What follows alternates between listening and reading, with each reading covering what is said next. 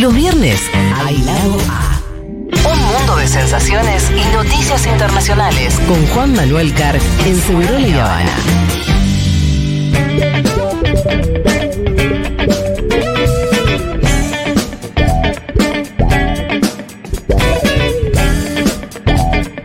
Bienvenido, Juan Manuel Car, ¿qué tal? Buenas tardes, ¿cómo están ustedes? Bien, bueno, Juanma, tenemos que actualizar eh, en qué anda el conflicto. Conflicto, ya es guerra, obviamente. Sí. Conflicto siempre, Conflictos hace Y ahora, mucho eh, tiempo. una guerra, y que además ya no es solo en la franja de Gaza, entiendo yo, ¿no?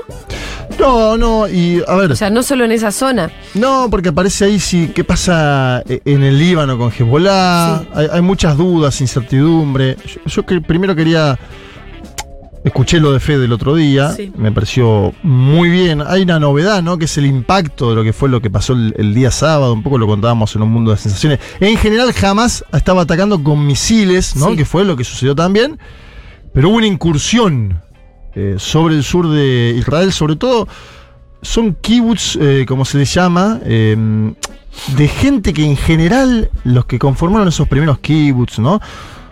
Gente progresista, de izquierda, diríamos, ¿no? En un país que obviamente en los últimos años Israel viene girando hacia la derecha, una derecha más extrema, la de Benjamín Netanyahu, la última coalición. Bueno, existe eso. Sin embargo, eh, un hecho muy costoso en vidas, ¿no? Es, eh, algunos dicen, es- lo escuchaba Ezequiel Coppel, ¿no? Eh, el fracaso de seguridad de Israel más grande en los últimos 70 años por la magnitud de el, el ataque, un ataque dramático en términos visuales, ¿no? Porque fue muy Horroroso. televisado también. eh, pero fue, viste que se- yo creo que jamás pensó mucho la logística de cómo comunicar esto.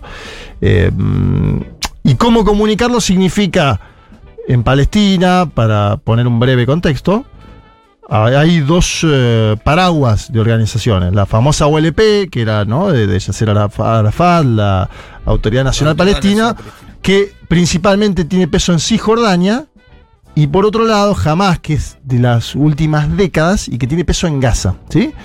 Ganó las elecciones en casa. Yo, yo lo que digo es que tiene un poderío grande, firme. Hay el tema electoral siempre es debatible, discutible. Hay, hay múltiples eh, eh, elementos para discutirlo. Pero controla una población de 2 millones de habitantes, 2 millones y medio, que ahora está siendo bombardeada la población en su totalidad. Porque digo, los bebés que sufren eso, un- la mitad de la población en Gaza son nenes, niños. Sí. No son de jamás esos no. niños. Bueno, digo, para darle un contexto también, el, el ataque de HD, yo lo decía el ataque en HD porque me da la sensación de que busca dentro del mundo palestino y dentro del mundo árabe decir, aquellos que intentaron dialogar como la OLP fracasaron, es el momento de contestar, ¿sí? Y contestar para ellos es esta acción que es una acción eh, que fue catalogada por muchos estados como terrorista, ¿no? Porque efectivamente lo estamos viendo, digamos, una Sí, lo que incursión. pasa es que, que el tema de la, la- la población civil es el tema. también. Exacto. De los dos lugares, el tema de la población civil. Sí, pero como nunca hubo un ataque a la población civil israelí como el día sábado, ¿no? En el medio está el debate de la solución, la de los dos estados, la geopolítica. Se fue perdiendo mucho peso la causa palestina en los últimos Sí, 10 también años. había tenido algunas acciones Israel sobre la Gaza, la franja de Gaza en los últimos tres meses que fueron también cuestionables. Además, además, pero, pero por bueno, nadie ejemplo, dice nada de esa parte. había una foto del Papa Francisco que juntó a Simón Pérez y a Mahmoud Abbas en los jardines del Vaticano, los juntó a los dos, líderes de los dos países, y de, de eso para acá, eso fue en 2014, se fue evaporando también la causa palestina dentro de las demandas de la comunidad internacional, ¿no? La escalada sabemos que va a seguir. Netanyahu llamó a 300.000 reservistas. 300.000 son, para que pongan en consideración también, es el 15% de la población total de la franja de Gaza. Y en este momento, además, eh, hay incertidumbre porque se acaba el agua, se acaba la electricidad. Si está cortada la electricidad. Hay hospitales que tienen que seguir funcionando y, y habrá que ver cómo lo hacen. Una situación de más inestable. Vamos a escuchar algunos audios que dan un poco de contexto y que nos marcan también preguntas de acá en más. Y vamos a analizar también cómo impacta en la geopolítica del mundo, porque Estados Unidos, por ejemplo, se alineó fuertemente con Netanyahu y le dijo, casi que le dijo cheque en blanco. Y la Unión Europea le dice, ojo, ojo porque hay población civil en Gaza también. Hay distintas posturas sobre lo que va a pasar ahora. Obviamente, Netanyahu conforma un gobierno de coalición armado para el combate, ¿no? Esto, sin lugar a ¿Y dudas, entraron todos? La mayoría entró. obviamente, Hablaban de un no. malestar también de los jeques de Arabia por el movimiento de tropas de Estados Unidos. Bueno, Estados Ah, hubo- Unidos hubo- mandó. hubo un comunicado inclusive. Estados Unidos mandó el bombardero más grande de este planeta a la zona. Estados Unidos está involucrado fuertemente y hay debates, y ahora después vamos a ir a eso, pero hay debates en Estados Unidos. Escuchemos al presidente de Israel, a Benjamín Netanyahu, sobre los ataques de Hamas del día sábado. בסיומה של המערכה, כל אויבינו ידעו שזאת הייתה טעות איומה לתקוף את ישראל. מה שנעשה לאויבינו בימים הקרובים יהדהד אצלם לדורות. ¿Qué dijo? Al final de esta campaña, todos nuestros enemigos sabrán que fue una grave equivocación atacar a nuestro país. Lo que vamos a hacer a nuestros enemigos, escuchen bien, en los próximos días repercutirá en ellos durante generaciones. Oh. Es decir, está buscando, si se quiere, algo ejemplificador, ¿no? Da la sensación de Sí, que, sí, sí. eh, además, imagínate que dentro de la propia sociedad de su país, Netanyahu quedó cuestionado también, quedó en el foco porque nadie lo vio venir esto. Claro. Algunos dicen que Egipto tenía la información, que Egipto supuestamente se lo comunicó a Benjamín Pero Netanyahu. el punto, Son a Netanyahu le trascendidos. la seguridad. Bueno, pero Sí, pero la, la- la popularidad de- del presidente previo al conflicto era muy mala. Durante el conflicto y en este momento es mucho mejor. Porque en general Los se conflictos unifican, generan eso, ¿no? Unifican, claro. Pero bueno, en algún momento por ahí se la cobran esto también, porque es fuerte lo que pasó. En el medio de Arabia Sí, Saudita, es, lo eso es difícil pensar de que eh, servicio de inteligencia como el que tiene Israel, dos, tres tiene, ¿no? Tiene, sí, tiene tres, el más fuerte es el Mossad, que, Que no se haya dado cuenta de eso. Es medio raro también para mí. Bueno, pero también hay una planificación mm, muy seria del grupo Hamas, ¿no? Sí, sí, claro. Eh, que, que, ah, si vos. Digo, ahí su- surgió mucho esto del 9-11, el, el 11 de septiembre en los Estados Unidos de América. Ataques así son también difíciles de, de prevenir por parte de estructuras de inteligencia sofisticadas. El 11 de septiembre, muy difícil de prevenir en un punto, ¿no? Hay gente que dice, vamos a gente dos aviones. kamikaze, además. Claro, que dice, vamos a copar. Y acá tenés la incursión de 1.500 personas, algo que no se había dado antes. Israel dice que hay 1.500 abatidos del lado de Hamas. Que 1.500 es un montón de gente, Julita, Sí. que cruzó en motos, en camioneta, hasta en caballos, contaba Ezequiel Coppel. Por Queda- el aire. Por el aire parapente. también, parapente, eh, todo filmado en HD. Quedan muchas preguntas que es, por ejemplo, si, si esto buscaba voltear el acuerdo entre Israel y Arabia Saudita, ¿no? Países que eran antagónicos y que venían dialogando. Y después, ¿qué pasa con las personas secuestradas? Este es un punto clave porque eh, en, los últimas, eh, en las últimas décadas Israel llegó a cambiar por soldados propios hasta mil presos palestinos. ¿sí? Por un soldado. Por, un soldado solo. La Ahora duda habría acá- 150, dicen. Entre la- 100 y 150, ¿no? Sí, la duda acá es qué va a pasar. Otros analistas dicen eh, Netanyahu ya no puede negociar nada en ese plano y va a atacar directamente. Hacia el final de la columna vamos a ir a eso. Vamos ahora a ver qué pasa en Estados Unidos, porque claro, un conflicto de estas dimensiones impacta en los Estados Unidos de América. Habló el presidente Joe Biden, lo escuchamos a continuación. This was an act of sheer evil. More than 1,000 civilians slaughtered, not just killed, slaughtered in Israel. Among them, at least 14 American citizens killed. Habla sobre Hamas, dice un grupo cuyo propósito declarado es matar judíos. Este fue un acto de pura maldad. Más de mil civiles masacrados, entre ellos al menos 14 ciudadanos estadounidenses. Claro, esto es lo otro, ¿no? La Argentina también cuenta con, con, Sí, eh, con varios compatriotas eh, asesinados. En Brasil se confirma hoy la- el fallecimiento, el asesinato, mejor dicho, de una ciudadana brasileña y así podemos seguir eh, contando casos y casos de todo el, el planeta. Pero salió Donald Trump. Donald Trump está disputando la elección del año próximo con Biden. Y Trump tiene una teoría que ya la esbozó con Ucrania y acá también la, la insinúa, de que con él no pasaban estas cosas en el plano internacional. Ajá. Viste que abona eso, Trump. No lo sabía. Conmigo el mundo era ¿Y un mundo más seguro. Sí. No, porque él decía yo dialogaba con todas las partes. Ok. Yo tenía un involucracimiento mayor con Israel. A ¿Se mí nunca me hubiera se fue pasado a Corea esto. del Norte? Fue a Corea del Norte en su momento a hablar con Kim Jong-un. En esta, Eh, en esa de verdad, eh, hablaba con bueno, todo. Ah, en un Después no sé si tenía algún resultado positivo. Menos con los hablar. venezolanos y los cubanos, ¿no? Sí, Algún eso latinoamericano te diría menos con. Pero escuchemos al expresidente Donald J. Trump, a ver. Can you imagine what this guy has done to us, what he's done to us? That would have never happened. The attack on Israel would never, ever have happened. The attack on Ukraine would never have happened. Inflation would never have happened. None of it would have happened. We would have been a different country because right now we're a country in decline, serious decline. Dice Donald J. Trump, ¿pueden imaginarse lo que este tipo, está hablando de Biden, nos ha hecho? Conmigo el ataque a Israel nunca hubiera sucedido, el ataque a Ucrania nunca hubiera sucedido, la inflación nunca hubiera sucedido, seríamos un país diferente, ahora somos un país en declive, en serio declive. Bueno, está ahí, ¿no? ¿Qué papel tiene Estados Unidos en esto? En el medio tenés Afganistán también, donde Estados Unidos se tuvo que ir durante la administración de Joe Sleepy Biden. Que fue un desastre. Por eso, él le cobra varias en simultáneo Sí. y dice, conmigo vuelve el orden internacional, me voy a ocupar indudablemente de los Estados Unidos primero, pero también del orden internacional. La Ahora Unión no está Europea- diciendo, bueno, conmigo vamos, voy a hacer tal cosa con la guerra. No, no, y él aparte está alineado Solamente a, está diciendo esto no hubiera pasado. está alineado a Benjamín Netanyahu. Él, acordate que él intentó mover la embajada de Tel Aviv a Jerusalén Sí. y ahí hubo todo un toletole. No, nu- nunca se pudo concretar del todo. Ahora Javier Milei en la Argentina propone algo similar, digo, para estudiarlo también, ¿no? Hay un candidato que está proponiendo lo que intentó Trump y Sí, finalmente... que, ya, que ya anunció su alineamiento internacional es con Estados Unidos e Israel. Bueno, Así por eso. dijo, claramente. Y en este momento de la coyuntura, eso decir Sí. Es Ay. mucho decir. ¿Sabes por qué? Porque te agrego la Unión Europea, que fue un, una- un actor histórico para la Argentina. La Unión Europea, obviamente, primero por la migración que hubo a nuestro país eh, de, de Europa. eh, y el, el hombre que es el representante de la Unión Europea para Asuntos Ex- Exteriores es un español del PSOE, Josep Borrell.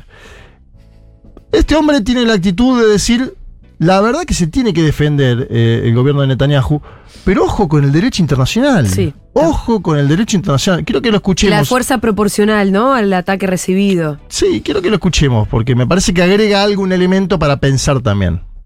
Israel has the right to defend, but it has to be done accordingly with international law, humanitarian law.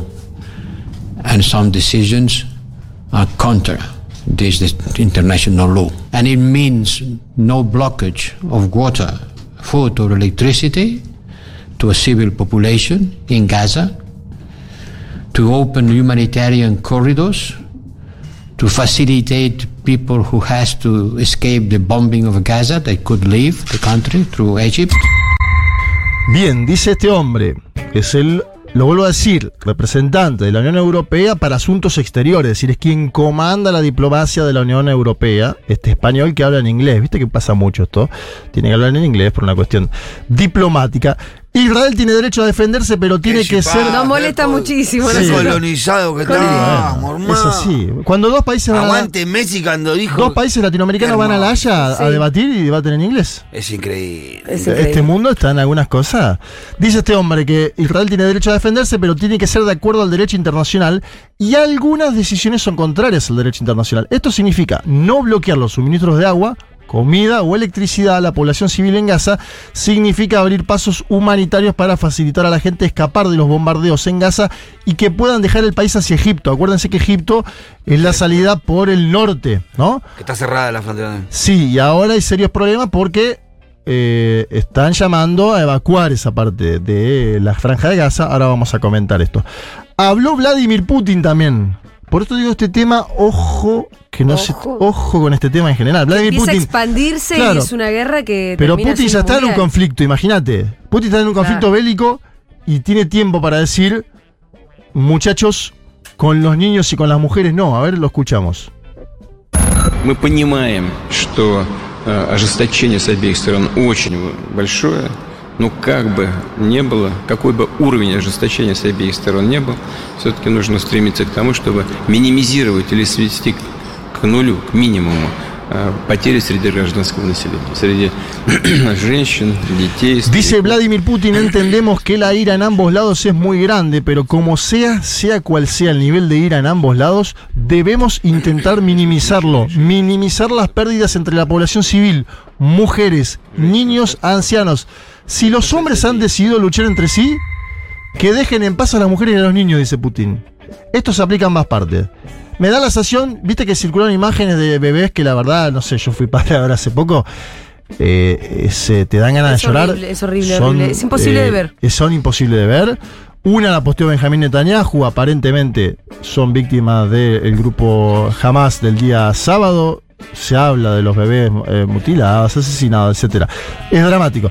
Y también tenés que decir que cada impacto que hay en la franja de Gaza, en las imágenes hay bebés heridos y bebés que fallecen producto de esos propios bombardeos. Esto Sí, es algo También dejar de, no dejar de decir que hubo, que es un conflicto largo y que hubo decisiones que se tomó desde las Naciones Unidas, que Israel se negó a cumplir sistemáticamente todos estos años. Y que eso también explica un poco, porque si no parece que nació ayer el conflicto, que estos locos se levantaron conflicto y se tiraron para el otro lado. En el medio también lo que, lo que quiere hacer el grupo Hamas, es decir, hay un grupo palestino, la OLP, que intentó negociar y no consiguió nada. Entonces tenemos que hacer acciones directas. Y básicamente ese es el mensaje catastrófico, porque Ahora, las el consecuencias son problema de dramáticas. las dirigencias, los líderes mundiales que no logran ponerse de acuerdo para solucionar esto, eh, No, lo, lo pagan las poblaciones. Pero Es ya hay un acuerdo, hay un, hay- o sea, ya se dijo, Bueno. tiene que haber dos estados, tienen Sí, que sí. organizarse, cada pueblo tiene que tener su estado. El que se niega a eso es Israel. Hace mucho tiempo se niega eso y A sobre todo ahora hay una, resoluciones. conduc- hay una conducción política que lo niega tajantemente. Es importante también- decir que es la conducción, porque después se, se nos- Exacto. Eh, se la ofende, Exacto. viste, nuestro... No, esa es la Exacto, conducción. Acuerdo totalmente. Y además, del otro lado también tenés una intransigencia. Hay algunos que hablan. Eh, Elbaum, eh, por ejemplo, que escribió Página 12 estos días, dice: los dos grupos son eh, jamás. Jamás no puedes Y el gobierno de Netanyahu son radicales los dos y ninguno está buscando abrir canales de diálogo. Sí. Esto en un punto es así. Antes con la OLP de Yasser Arafat había canales Claro, de diálogo. claro. Bueno. No, América que esto, la, la la- la polarización siempre trae más odio. Sí. América Latina estuvo bien en, el- en este conflicto, porque Sí. está con los vuelos para volver, está jugando bien, la Argentina jugó bien con los vuelos para volver, hay que decirlo. En, un, en una Argentina mercantilista donde mandara solamente eh, el mercado, no tendrían que traer a los argentinos No, que están allá. Y lo ha hecho este gobierno. A este gobierno se le pueden hacer 10.000 críticas. Este gobierno garantizó que vengan los Estado, ciudadanos. el Estado. El Estado, además hay que decirlo. Lula da Silva llamó, no solo está llevando a los brasileros que estaban en Israel, que además muchos de ellos eran bolsonaristas, de iglesias bolsonaristas, y los trajo. Acuérdense que cuando Lula fue a la elección decían, con Lula se viene la persecución a las iglesias. Los trajo Lula, y no solo eso, habló con el presidente Herzog, israelí, y le dijo, a la población civil no la pueden atacar. Le dijo, esto es interesante, me da la sensación de que es importante. Hoy nos eh, desayunamos la noticia de que el ministro de gobierno, el ministro de defensa, digo, del gobierno de Netanyahu, le pidió a los habitantes de la franja de, Gaza que se vayan al sur. Es decir, lo que va a hacer ahora Netanyahu es invadir el norte de Gaza. Pero estaba bombardeando el sur hasta hace poco. Ahora le está diciendo a quienes quieren salvar su vida, váyanse al sur. Si quieren, escuchamos a Joab Galant, que es el ministro de defensa del Pero gobierno. siempre adentro de Gaza. No pueden salir. Son 60 kilómetros aparte. Sí, 41 kilómetros de ancho por 11 de Y largo. todo el norte se tiene que trasladar como una especie de éxodo. Él le está pidiendo, este ministro de defensa, guerra, ¿no? a un millón de personas. Son un millón de personas las que vienen del norte, Julia. Es imposible de hacer esto que pide. Pero bueno, en este momento le está diciendo, los que quieran salvar su vida, se van al sur. Lo escuchamos al ministro de defensa, Joab Galant. So those who want to save their life, please go south. We are going to destroy Hamas infrastructures, Hamas headquarters, Hamas military establishment, and take this phenomena out of Gaza and out of the earth. They cannot live among human civilized people. Este fue el ultimátum que hizo Joab Galant, el ministro de Defensa del gobierno de Netanyahu, que dijo tienen 24 horas. Escuchen bien, aquellos que quieran salvar su vida, por favor vayan al sur. Vamos a destruir las infraestructuras de Hamas, el cuartel general de Hamas, el establecimiento militar de Hamas, y sacaremos este fenómeno fuera de Gaza y fuera del planeta. Fíjate la determinación, ¿no? No pueden vivir entre gente humana y civilizada. Apareció mucho la idea de son animales, ¿no? animales, Son animales, vamos a exterminarlos. El último audio que les quiero pasar en, esta, eh, en este análisis que estamos haciendo, con datos, con opiniones, es el de la directora ejecutiva en España de la Agencia de la ONU para Refugiados Palestinos, eh, Martí de apellido, Raquel de nombre. Estuvo hablando en muchos medios españoles y quería pasar también este posicionamiento en base a que ella dice que es difícil que un millón de personas evacúen hacia el sur y, y contaba un poco lo que está pasando hoy en Gaza. A ver, escuchamos a la directora Para mí- ejecutiva. Sí. 250.000 personas alojadas en 100 escuelas. La situación es absolutamente tensa porque en los últimos días eh, hemos tenido una treintena de heridos en estas mismas escuelas, tanto por daños colaterales de los ataques israelíes como por impactos directos. También más de una treintena de centros eh, sanitarios y hospitales han sido alcanzados por los bombardeos israelíes. No podemos eh, ahora mismo eh, garantizar qué es lo que va a pasar, pero lo que sí que estamos pidiendo a, a Israel es eh, que por favor se respeten todas las instalaciones de Naciones Unidas y se respete la vida de la población civil. Bueno, ahí está. em, lo que dice Martí de la directora ejecutiva en España de la Agencia de la ONU para los Refugiados eh, Palestinos. Da la sensación de que esto va a seguir, va a escalar, digo, por eh, este, esta especie de ultimátum de 24 horas que hace el ministro de Defensa del gobierno de Netanyahu. El gobierno de Netanyahu conformó una coalición para ir al combate, básicamente eso es lo que hace, llama a 300.000 reservistas. Y también hay que decir lo que decía el Pitu, ¿no? Dentro de su propio país ha bloqueado fuerzas eh, tras los ataques de Hamas, que fueron los ataques más importantes al país en eh, décadas, ¿no? En tantísimo tiempo. Sí, lo- los hechos de Hamas son aberrantes. Vos cuando ves las imágenes son aberrantes. O sea, No, y ¿sabes cómo pega? el Yo- ataque sobre la población civil, las pibas que se llevaron secuestradas ahí, Sí. y todo el quilombo. que es- es- no, hay- no hay manera de que vos pueda. Y yo siempre, yo lo dije el otro día, yo siempre banqué la lucha del pueblo palestino por el derecho a su territorio, por recuperar el territorio que perdió, por el derecho a su Estado, por el derecho a existir. Pero no hay manera de que vos puedas correrte de, de- de condenar lo que hizo Hamas. No, y además manera. eh, en la Argentina pega de una forma notoria porque la Argentina tiene un vínculo con la colectividad judía muy importante. Y esto es así. Tiene escuelas, tiene clubes, tenés una comunidad judía muy importante que obviamente tiene además eh, peso en medios de comunicación, eh, voceros. Esto es así. Y, y- y además cuando yo escucho que hay personas que tuvieron un, un familiar eh, asesinado, secuestrado, también te pone del lado de la empatía, claro. del sufrimiento, ¿sí? Del sufrimiento y la empatía de las pérdidas de, de víctimas, eh, en este caso civiles, que lo vuelvo a decir, eran kibbutz, muchos, muchos de ellos, lo decía ayer Ezequiel Coppel, donde estaban conformados en los 60, 70 por eh, gente progresista, ¿no? Bueno, este es el momento que se vive hoy en, en Medio Oriente. Gaza está bombardeada tras el ataque de Hamas al Estado de Israel. Vimos la posición de distintos gobiernos en este planeta. Me parece que hay que sacarse el sombrero por lo que está haciendo América Latina. Que es. eh, que América Latina, hay que volver a decirlo siempre, tiene muchos conflictos, tiene pobreza, tiene inflación, lo que quiera. Es una zona de paz en Es este mundo. Es una zona de paz en este mundo que es esto, un polvorín. Muchas gracias, Juan Macar. Los escuchamos sin falta este Oh, domingo en un hacer mundo un de especial largo, largo, largo. Me imagino que es, es el programa que hay que escuchar si, hay, si tienen ganas de entender lo que está pasando ahora ya en Medio Oriente. Gracias, Juanma. A ustedes, chicos.